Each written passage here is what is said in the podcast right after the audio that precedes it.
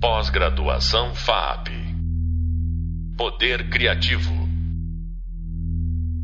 Olá, eu sou André Fraticosta e você já me conhece como professor dessa disciplina. Nesse podcast, a gente vai conversar sobre a relação da arte contemporânea com o espaço urbano e pensar sobre a cidade como um lugar de produção e fruição da poética das imagens.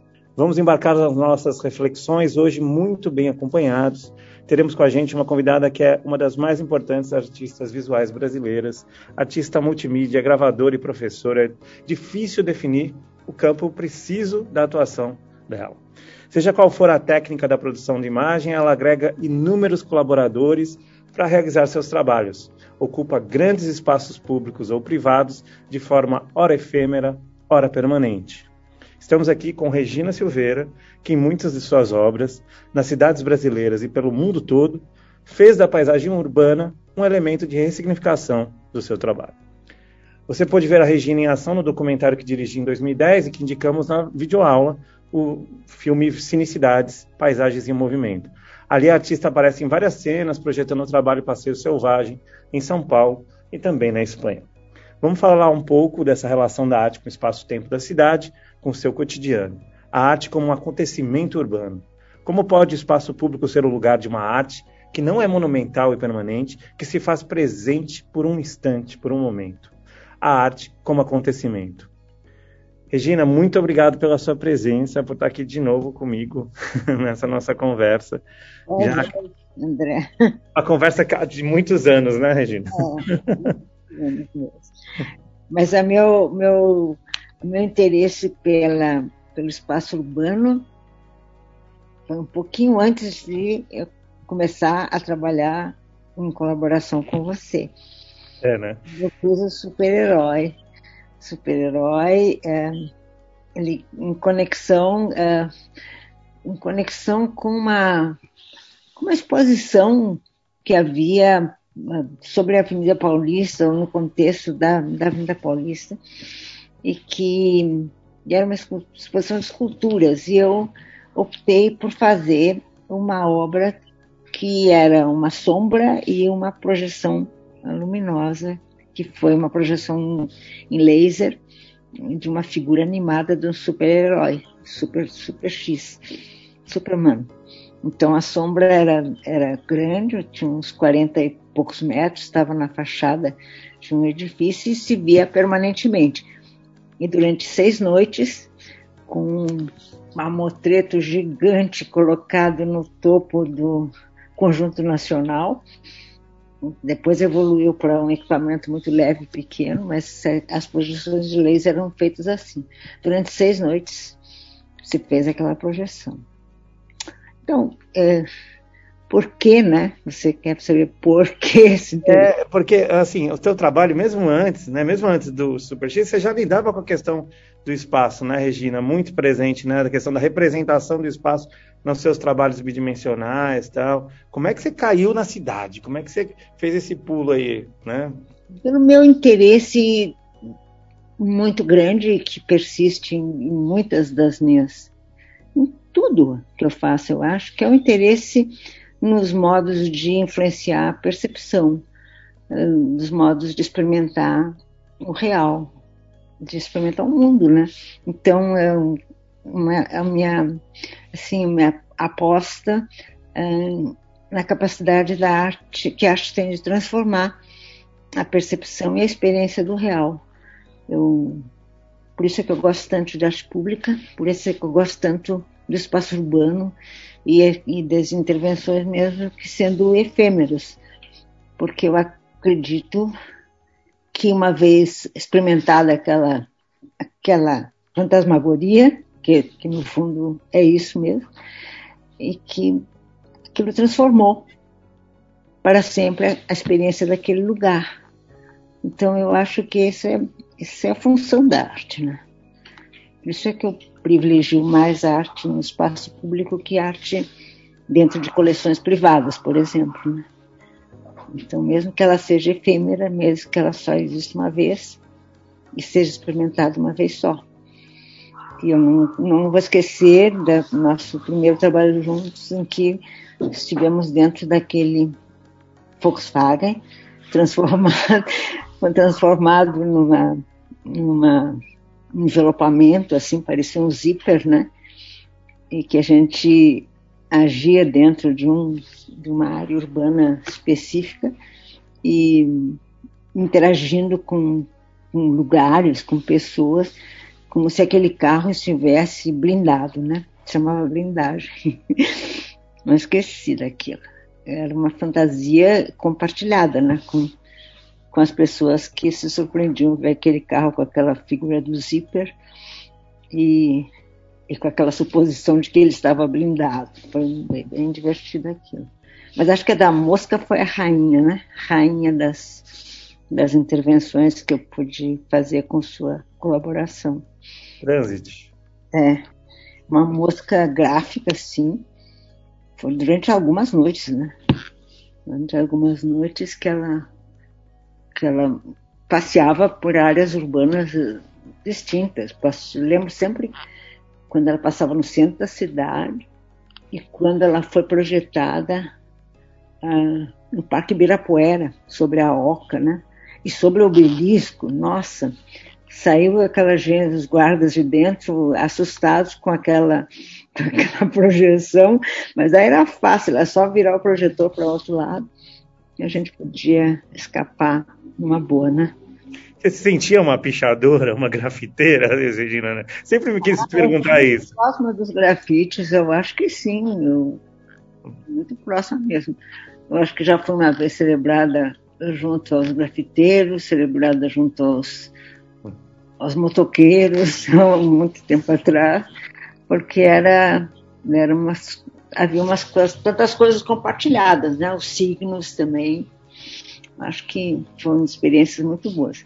Eu lembro que a, quando a mosca foi colocada no Memorial da América Latina também, mas era uma aparição, né? A mosca era uma aparição. Mas na América Latina, o Memorial da América Latina tinha um prazer especial ali. Ah, tinha porque eu tinha sido vetada de fazer uma intervenção que era colocar o paradoxo do santo, aquela sombra do, da figura do Duque de Caxias, naquela escultura do Brecheret, em cima da biblioteca. Então o próprio Niemeyer não, não deixou fazer, apesar de que ele elogiou o projeto, o desenho, mas ele disse que põe em risco a, a cobertura. Até pode ser, né? Mas eu fiquei, fiquei com aquilo guardado é, para poder. E fiquei tendo um prazer extra quando a mosca passou em cima da, do lugar suposto da minha intervenção. Mas lembro de todos esses personagens noturnos que a gente fazia. Descoador, lembra? UFO. UFO, que mais? E, e, nesse deslocamento pela cidade, que coisa, assim, como é que você planejava o deslocamento? Que coisas que você considerava, né? Nessas projeções que você fez é, pela cidade de São Paulo, tinha sempre um trajeto ali que eu lembro que, que era pensado por você. O que, que você considerava, Regina? Porque tinha uma diferença, né, grande, né, de, de, de... Ah, eu acho que eram traçados urbanos, que eu não lembro bem, viu? Já faz tantos anos, mas eu acho que eram traçados urbanos eh, pré-estabelecidos, assim, olhados até no mapa da cidade. Essa, aquela música transitou na marginal, transitou em muitos lugares com um carrinho, com um projetor amarrado dentro de um carro e ela fazia projeção, né? O documentarista ia atrás. Então, então era assim que se fazia, era uma ação é, continuada. O, claro que o super-herói era ele transitar, ele voava na Paulista, né? Aliás, ele voou também em outros lugares. Ele foi a Porto Rico, ele foi a Buenos Aires, ou seja, fez projeções em outros lugares é, do mundo, né?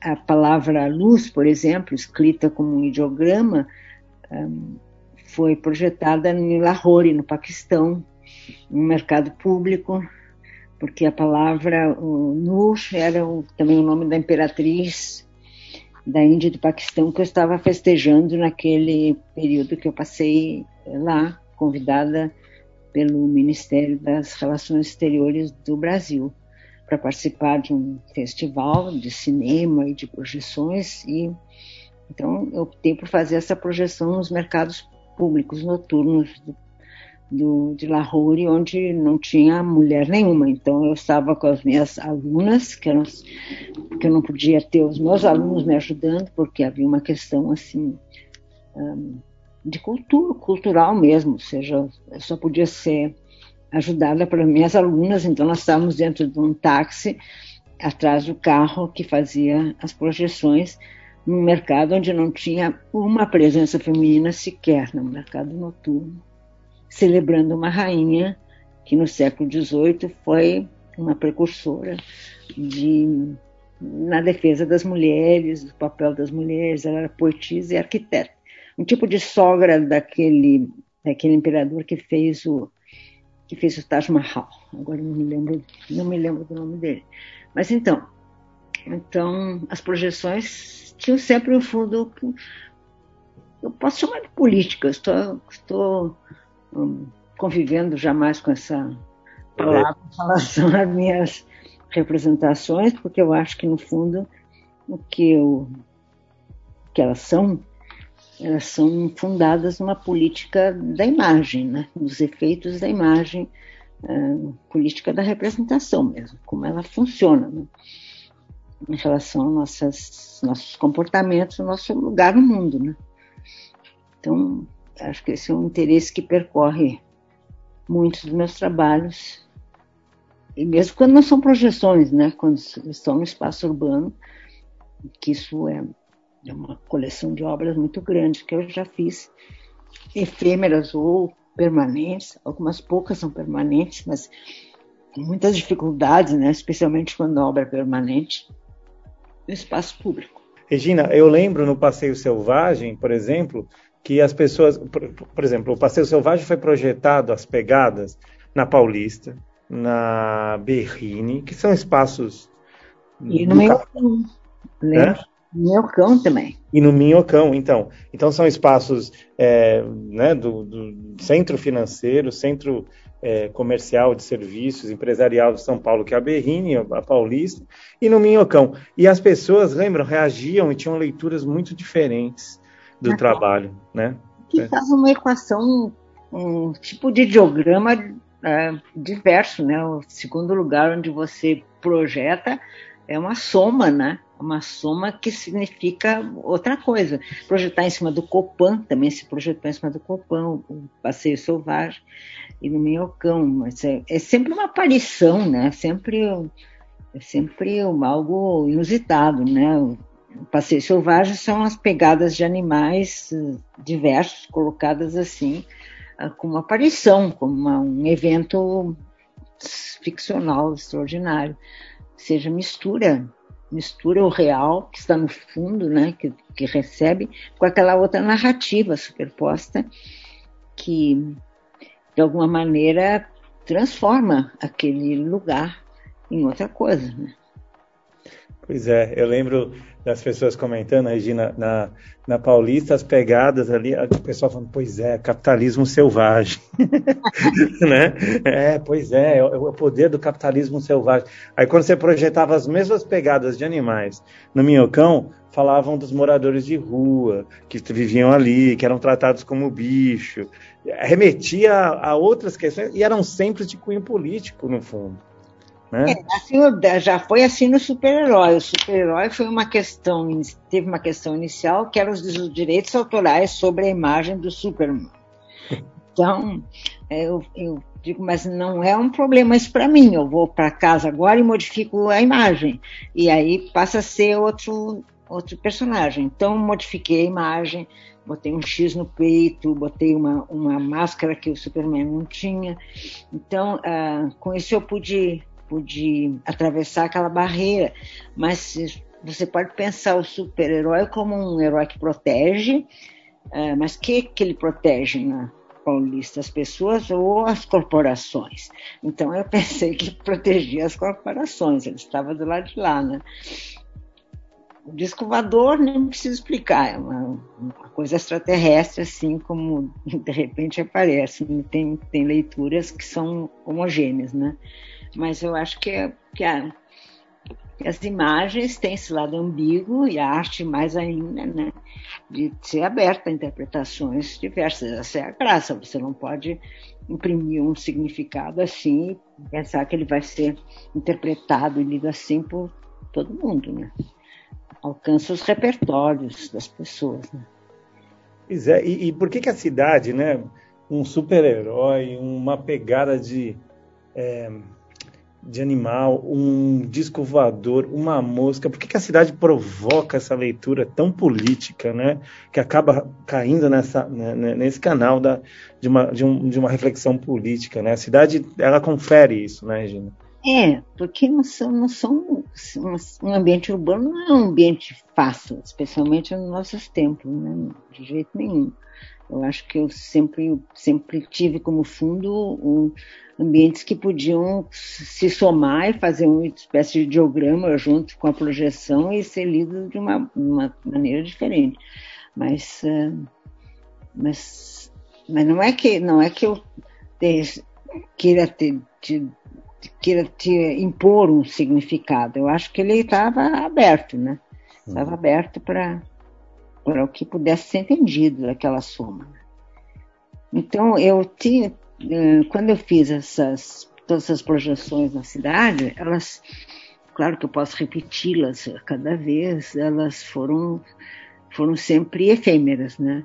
As, assim como muitas instalações sobre prédios é, determinados, como foi, foi aquele revestimento do MASP, é, como foi muitos, na, muitas fachadas que fiz no exterior, no Museu de Taipei, no Palácio Cristal, ou seja, muitas interferências, mas sempre com essa intenção de, de instalar narrativas dentro da narrativa, própria narrativa arquitetônica e do uso normal do espaço, ou seja, o uso ficava completamente um, tomado pela, pela uma ideia que era assim, o que, que aconteceu aqui, né?